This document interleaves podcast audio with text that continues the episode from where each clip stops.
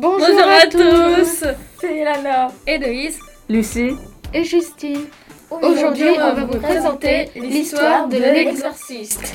Saviez-vous que le film L'exorciste, sorti en 1973, est l'adaptation d'un roman écrit par un journaliste inspiré d'un article qui racontait l'histoire vraie de Robbie Mannheim, possédé en 1949 Mon ranier, Maryland, 1949, Robbie, 14 ans, vit la vie tranquille d'un ado introverti et élève moyenne, mais sérieux. Il est très proche de sa tante, une médium sérieux. Une médium qui utilise une planche Ouija dont elle a expliqué les rudiments à son neveu. Suite au décès de sa tante adorée, Robbie déprime.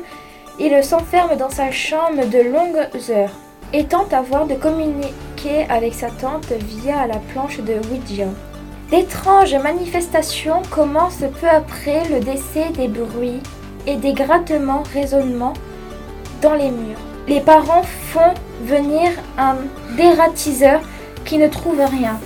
Non seulement les grattements se, se poursuivent, mais des objets commencent à se déplacer, les lustres à se balancer et un portrait du Christ à cogner continuellement contre le mur.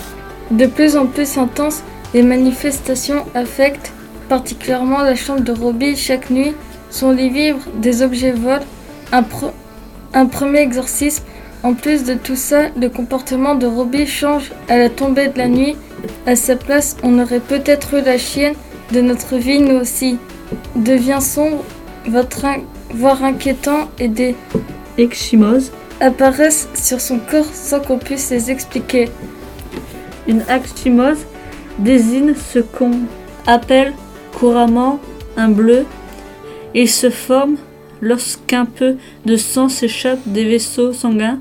Il reste dans l'épaisseur de la peau, formant une tache bleue. Paniqués, les parents consultent leur pasteur luthérien qui les envoie auprès de médecins et de psychiatres. Selon son rapport, les scientifiques sont incapables d'expliquer le cas de Robbie. Plutôt sceptique, le pasteur décide d'héberger Robbie pour la nuit. Il n'est pas déçu, les meubles se déplaçant tout seul. Une fois convaincu, le pasteur décide de tenter un exorciste sur Robbie.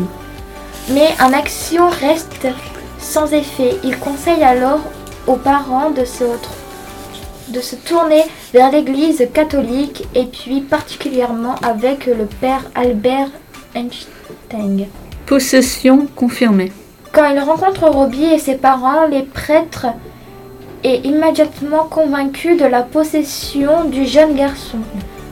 Mal à l'aise, le garçon lance les regards hostiles aux objets sacrés les plus proches de lui. Un signe apparemment évident de possession. On le saura la, prochaine fois que belle maman regarde notre pile de linge à repasser. Pour couronner le tout, il sent sa chaise glisser sous lui avant de percuter le mur regardant Robbie droit dans les yeux et lui lance un latin en latin. Quel est ton nom? Ce à quoi Robbie aurait répondu Je suis, je suis Légion. Il y a de quoi frissonner, non? Bon voilà, l'histoire de l'exorciste. Sinon, je, Sinon, vous, je dis vous dis bonne, bonne journée ou ou soirée. soirée. Au revoir